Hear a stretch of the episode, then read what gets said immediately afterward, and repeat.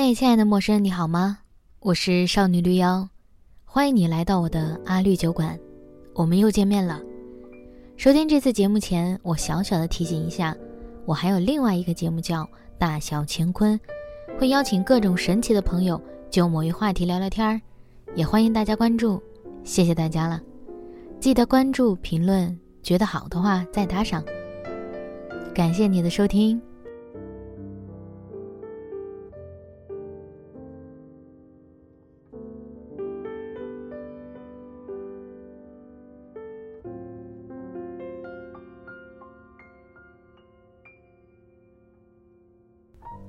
嘿，你听的时候几点钟？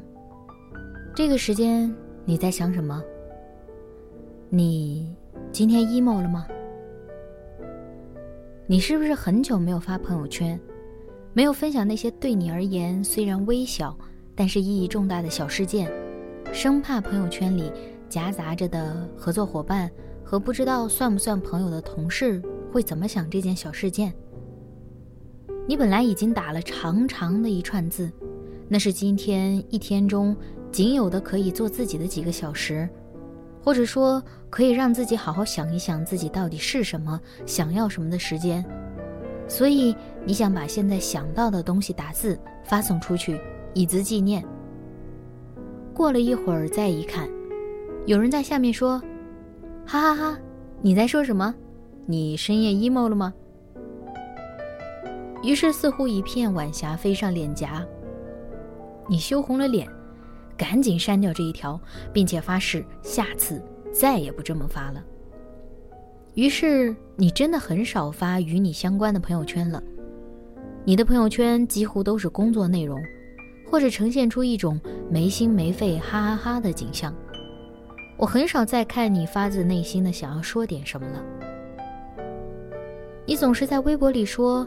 自己不工作的时候脾气最好，今天却因为什么事情发了脾气。夜里三点了，你还是没有睡着。你说你今天看到一句话，被触动了，那句话是怎样怎样怎样。你还老在微博里转发各种缓解身体疼痛的微博，我猜想，那可能证明你最近时常身体疼痛，不是你的腰，就是你的背吧。我又猜想，你应该也没有时间认真打开视频练一练。反正咱们现在的习惯就是码住等于做过了。但我很心疼这样的你，却不知道应该从哪句话开始问你的近况。你又转发了一些美剧的截图，这个剧啊，我前不久刚看过，我也很喜欢。你转发的那一段是女主人公的独白。讲述他感受到了他在职场的失落，他不再是公司的大红人儿，他不再被老板重视，他用完即弃。我真的希望这段话只是让你感到了一丝共鸣，也许预想到了未来，而不希望这段话应验了你的现在。最近你参加了大学同学的婚礼，他们的现场布置浪漫而温馨，你深受触动。这个同学大概是我们认识的一群人里最后几个结婚的人之一吧。晚上睡不着的时候，你又有点被触动，想到周围的朋友，结婚的结婚，生小孩的生小孩，好像日子都过得不错，怎么自己的生活却被恼人的工作、下不去的痘痘、不满意的租房围绕呢？我有点想。隔空给你一个拥抱，说点漂亮话，但是我没有，因为一经说出口，我就有点像一个打仗小有胜利的将军，在跟还在努力的士兵对话一样，颇有点隔岸观火、站着说话不腰疼的意味。毕竟，我应该也被你划归在朋友圈中相对幸福的那一小撮人里。我们时不时聊天，你仍然会吐槽可恶的工作。奇葩的甲方，过分的需求，你说真希望明天一出门就被车撞倒，或者突然生一场大病，至少这样就可以暂时不工作了。我当然知道你的痛苦，你被自己的责任感搅得无所适从，你不知道不工作的自己还能干什么？所以唯有工作这一个选项是目前的最优解。那些话也不过是戏谑，或者我猜想，也许是真实的愿望，那就太可怕了。可是你也不敢去看心理医生，因为得到一个结果，对你而言又能怎么样呢？你有时候还会给我发私信，在各种平台，我总能收到各种各样的私信。你说你开心的事情，屏幕那头的你应该是真的开心的。你说你不开心的事情，问我应该怎么办。其实大多数时间我也不知道怎么办。套用木心先生在散文《明天不散步》里的一句话来说：“生命是什么呢？”生命是时时刻刻不知如何是好，但我猜想，可能只有往前多走一走，多走几步，才知道现在的事情很快就会微不足道了。你听到这里，应该也知道，这里的你是有很多人吧？而且我知道，你也不想 emo 的，对不对？我其实不是很喜欢那些大词儿，在网络平台里泛滥，让本来好好的文字、意蕴丰富的词汇，变成了轻松戏谑的玩笑。所以其实我也不是很喜欢 “emo” 这个词，但我知道它方便你理解，我就暂时还是用它好了。我知道，你也不想 emo 的，你不想向外界展露那个情绪化的、多愁善感的、脆弱的自己。你想要展露的，应该是一个更积极向上的、乐观的、阳光的、自信的自己才对。像陆小葵那样，啊不不不，千万别像陆小葵了，那种盲目自信、盲目乐观，真的有点害人不浅。我以前其实也很容易 emo 的，确切的说，我现在也时常 emo，只不过我选择了你的方法，不在过多的社交平台展示。但其实我现在也在展示，我的文字、我的播客都在向外界展示我的这些时刻。以前听到一首歌会产生很多很多联想，然后编辑成文字，发在歌曲下方的评论里，就是那些网易云大军里也有我的一份。我听卢凯彤的《发抖》，写下来清洗干净伤口后再长出鳄鱼皮，就如同被割去的皮一样。长出来的一定会更厚、更坚强。每个人都有机会伤害别人，也有机会被伤害。在这个大轮流的转盘子里，你追我逐，人来人往，谁爱的比我多，谁失败，谁难猜，慢慢变得很重要。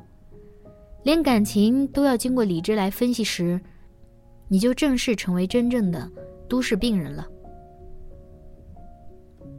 当时我是发生了什么样的事情吗？其实也没有，就属于有感而发。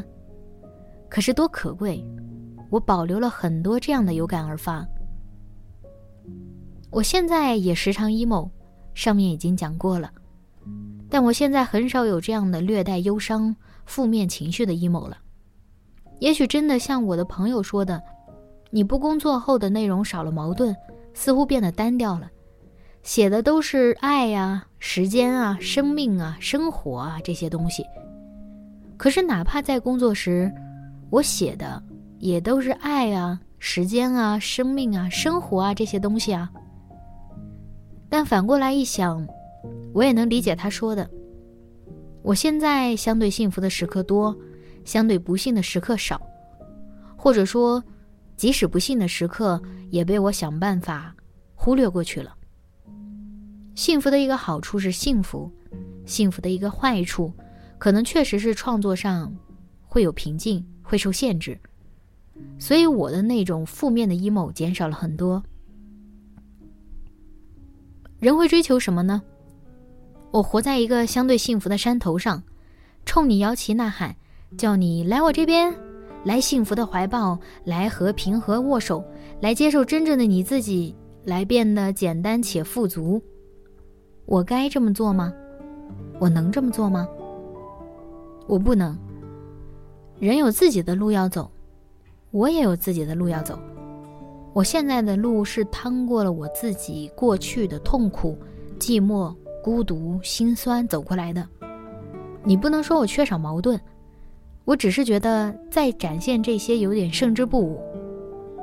就像我在一个播客节目里听到一个年轻的富豪回答“你快乐吗”这样的问题时一样，他说：“我当然快乐。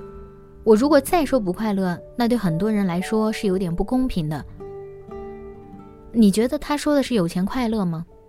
不是的，他说的是他不能隐藏真相，他快乐，所以他不能装出一副富人也有烦恼的样子来拉平我们之间的差距，这个是拉不平的。就像我，我现在相对幸福，不能完全告诉你隐藏的矛盾和不快，那样有什么意义呢？最近我妈让我在自己的朋友圈里帮她转发物业宣传的帖子，说有三百块可以领取，充当物业费或者什么店铺的费用，我就答应了。每天早晚各发一条，坚持半个月。有朋友赶紧来询问我是不是被盗号了，我说不是的，我其实预想到了这个结局。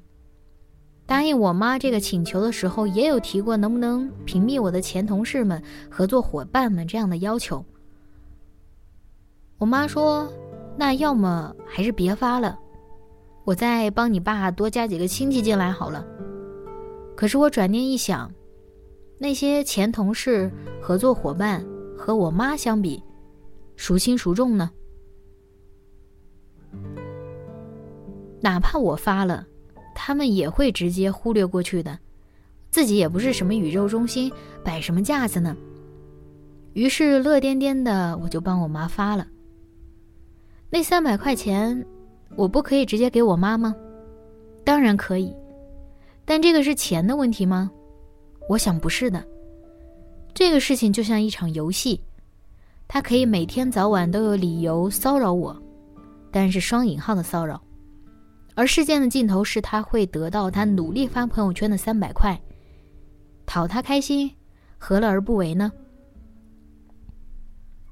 巴黎评论女性作家评论里，我摘抄了珍妮特·温特森的一段回答。她说：“我们生活在一个不停的兜售解决良方的社会，一劳永逸的解决你口袋里的余钱，日益稀疏的发量，或是你丢失的胃口，遗失的爱情。”我们总是在寻找解决办法，其实我们必须经历的却是一个你总也答不对题的人生。你必须始终保持开放的心态，始终不停地向前移动。你必须不停地尝试弄清楚你是谁，你在怎样变化。只有这样，才能让人生变得可以忍受。对呀，只有不断地向前移动，人生才变得可以忍受一点。所以，虽然你不想 emo，虽然你今晚又想多了、失眠了，也没什么。人总得给自己几个思考的时间，思考自己是谁，究竟哪些才最重要？现在的生活到底需不需要改变的时间？只是不要擅自做决定，不要立刻马上做决定，不要畏惧改变，改变才是人活着唯一不变的东西。等一等，就去睡觉。等一等，天就亮了，那个时候再返回来看看那个 emo 的情绪发酵到什么地步了。如果它消散了，别去管它了；如果它还萦绕在心里，那么也许就该做些什么了吧。好了，说到这里，其实也是我 emo 了，令你见笑，希望你别见怪。今天的节目应该就到此为止了，祝你今天愉快。对了，年末了，我还是希望为我的第二本，算新书吗的书《毕生追求爱与自由》再打一小波宣传，那欢迎大家支持一下吧，拜拜。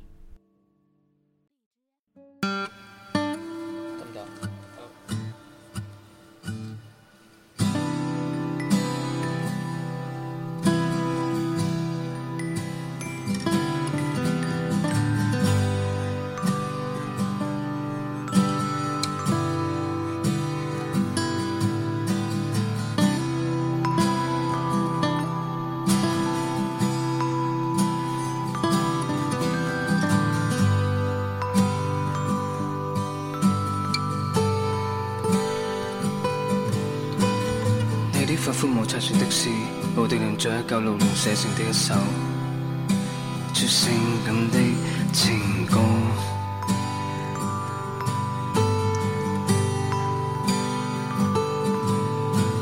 你的嘴唇是自十九世纪印象派最苦心经营的一种最危险的颜色。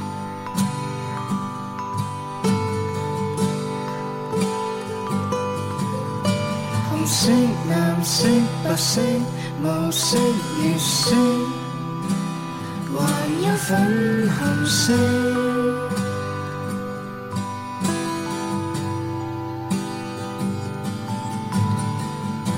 这是一个没有营养的晚上，在严重缺乏维他命 B 集及维他命 C 的情况下，开始不停地想念你。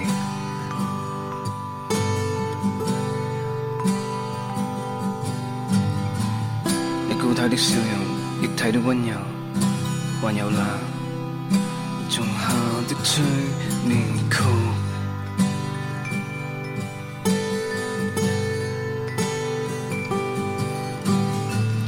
在繁华的冷漠的弥敦道街上，我们偷吻着，然后偷偷地冒烟。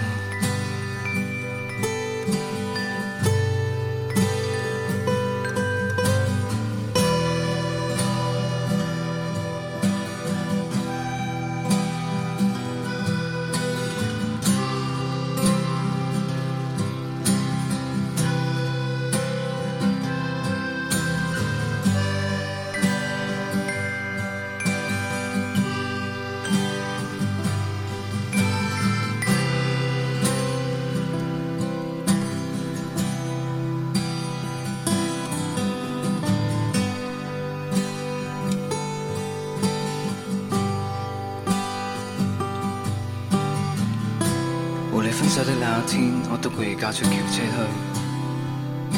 要半弯去看日落。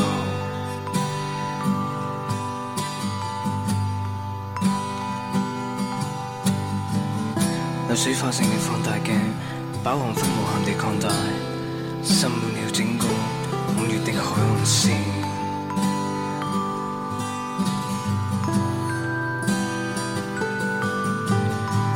你说人生就像旋转木马，在冰冷的竹心中，原定大步的一場玩笑。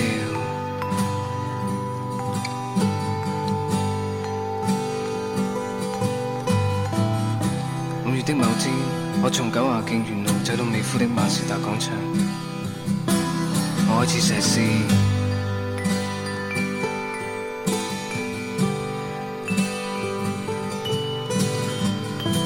當你已經唔可以再擁有嘅時候，你唯一可以做嘅就係盡量令自己唔好忘記。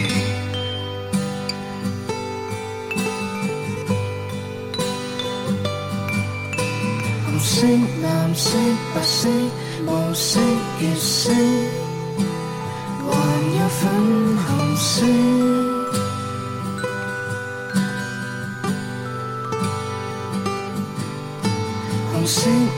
藍色、白色、無色、月色，還有粉紅色。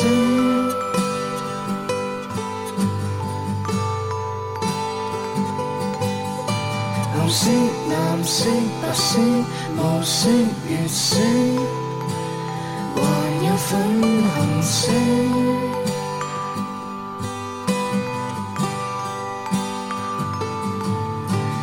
蓝色、藍色、白色、無色、月色，还有粉红色。